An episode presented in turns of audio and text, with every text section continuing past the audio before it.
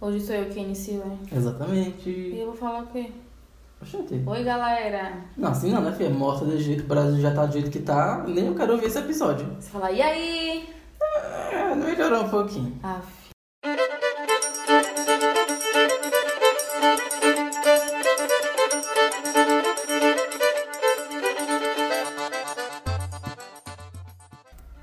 Olá, galera! Estamos iniciando mais um Oxe Desembuche. No episódio de hoje nós vamos desembuchar um pouquinho sobre o Nordeste, não é, Iago? É isso aí, Gabi. Será que a gente hoje tem muito conteúdo pra falar sobre o Nordeste? Será que a gente tem muitas características? E aí, o que é que tu me diz? Será que vai dar certo desembuchar sobre o Nordeste hoje? Oh, com certeza, a gente tem repertório de A a Z. Vamos lá?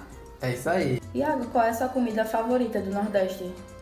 Gabi, você me pegou agora, viu? Eu, como um bom taurino, eu amo comer. E se for comida do Nordeste, mas eu acredito que a comida que eu mais gosto seja o. Peraí, vamos ver se vai estar no nosso quadro de comidas. E aí, será que vai estar? Acarajé. Você gosta? Olha, a acarajé eu não conhecia, porque lá no interior do Pernambuco, Triunfo, a gente não é muito familiarizado com a acarajé. A gente só vê na TV e em programas. Mas eu passei a conhecer o acarajé aqui em Aracaju, dois anos atrás, e eu, particularmente, amei. Eu também sou apaixonada por acarajé. O acarajé ele veio da África e ele é muito típico na Bahia.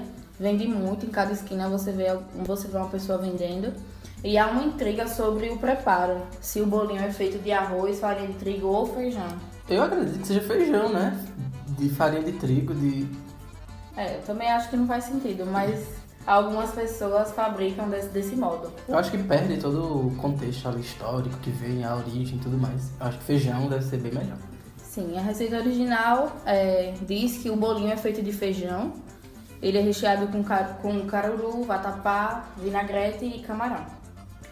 Outro prato típico do Nordeste, baião de dois. Você gosta? Ah, baião de dois eu sou apaixonado. Minha mãe faz baião de dois e minha tia. Só é incrível. Eu nunca comi baião de dois. Sério? Sério. Pois então eu vou preparar um baião de dois pra você com queijo da fazenda que você vai se apaixonar. Olha, tá gravada, viu? Ah, pode cobrar, pode cobrar que eu faço mesmo. Você sabe que eu sou cozinha de mão cheia. É mesmo. Bom, o baião de dois ele é originário da- do Ceará. Ele surgiu num contexto de seca, onde as pessoas queriam, é, com poucos mantimentos, combater a escassez, né? Fazer com que as pessoas se alimentassem. E o baião de dois é uma mistura de arroz, feijão, queijo coalho e carne seca.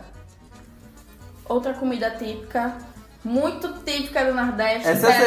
sei. Será que é a sua? Essa eu sei qual é. Qual é? Cuscuz! Arrasou! Cuscuz! Cuscuz! Eu não sou muito fã de cuscuz, não. O quê? Não sou, não me julguem. Mas o cuscuz é uma farinha de, de milho que as pessoas molham, colocam sal, cozinham e fazem várias combinações. Qual é a sua combinação favorita?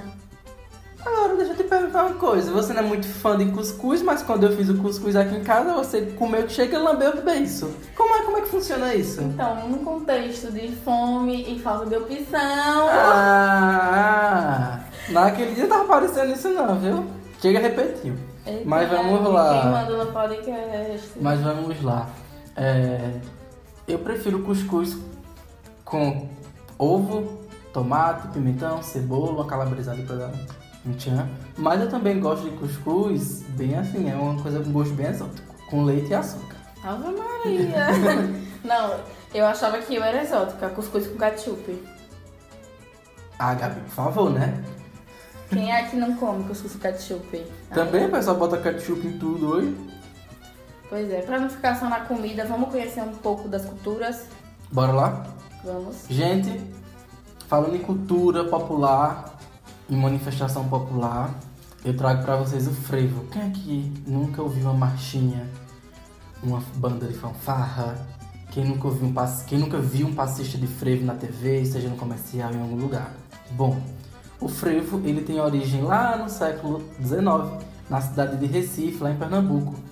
E vocês sabiam que o frevo eh, se originou da rivalidade entre as bandas militares e os escravos que naquela época já estavam livres? Sabia, Gabi, disso? Não sabia, nunca falar. Pois é, o, o frevo se originou ali mesmo. Entre o final do século XIX e o início do século XX, os capoeiristas acompanhavam clubes e troças, muitas vezes protegendo as orquestras, outras vezes atacando agremiações rivais. E aí foi onde surgiu todo esse contexto, essa movimentação do frevo que a gente conhece hoje. Tudo partiu deste ponto. É o que informa algumas pesquisas que a gente andou fazendo por aqui, viu, gente? Outra coisa interessante, que eu acho que vocês também não sabiam, nem Gabi, é sobre o guarda-chuva, sobre a sombrinha que eles utilizavam naquela época. Tu sabe alguma coisa? Tu, tem, tu explana alguma ideia sobre como veio, como surgiu? Não, achei que era só um artigo, né, que fazia parte da dança, mas eu não sabia que tem uma história por trás. Tem uma historinha aqui por trás, ó. É, o guarda-chuva, aquela sombrinha que a gente conhece mais como antena parabólica, porque naquela época eles utilizavam um guarda-chuva enorme e preto. Acreditava-se que aquele objeto compunha a indumentária cotidiana dos membros das elites urbanas, é, na segunda metade do século XX aí. E aí, o que era que a classe média ou então a classe baixa fazia? Se espelhavam naquelas pessoas e tomavam como referência. E acabavam utilizando também aquele guarda-chuva grande. E quando tocava qualquer coisa na rua, uma banda, uma marchinha, alguma coisa relacionada a isso, eles corriam para as ruas com aquelas sombrinhas para fazer parte daquele, daquele movimento. Bastante interessante.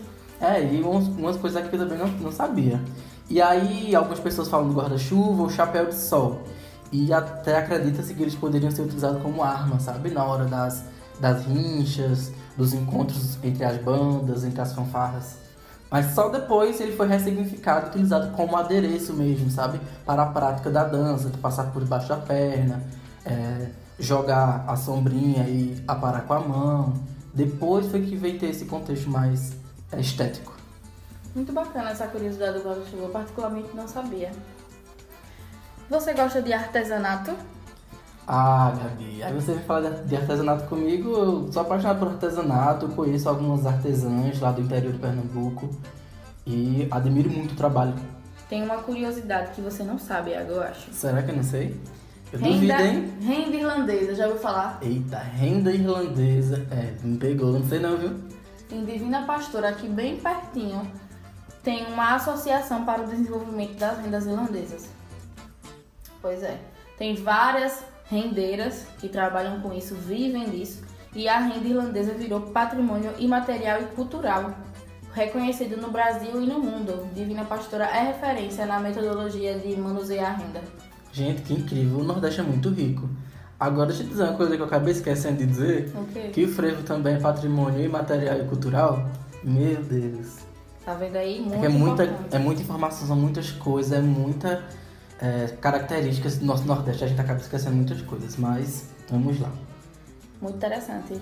Iago, vamos falar um pouco sobre poesia popular. Eu sei que você tem um talento imenso para recitar cordel, que você já tem uma prática aí de quadrilhas e etc. Você tem essa oralidade para esse tipo de, de arte muito bem treinada. Então, nossos ouvintes precisam degustar esse talento. Ah, Gabi, até parece tu falando desse jeito, me colocando lá nas nuvens, tô até tô com vergonha aqui, tô vermelho. Mas vamos lá, eu realmente sou apaixonado pela literatura popular, especialmente o cordel. Gente, toda vez que eu escuto um cordel, um cordelista é, recitando, declamando, eu fico todo arrepiado. Mas vamos lá. Gente, vocês sabiam que o cordel é um forte elemento da cultura do Nordeste? E essa manifestação cultural, ela apresenta traços do processo colonial brasileiro. Lá no século XII, em países como a França, Espanha e Itália, esse tipo de texto já existia, só que no Brasil ainda não.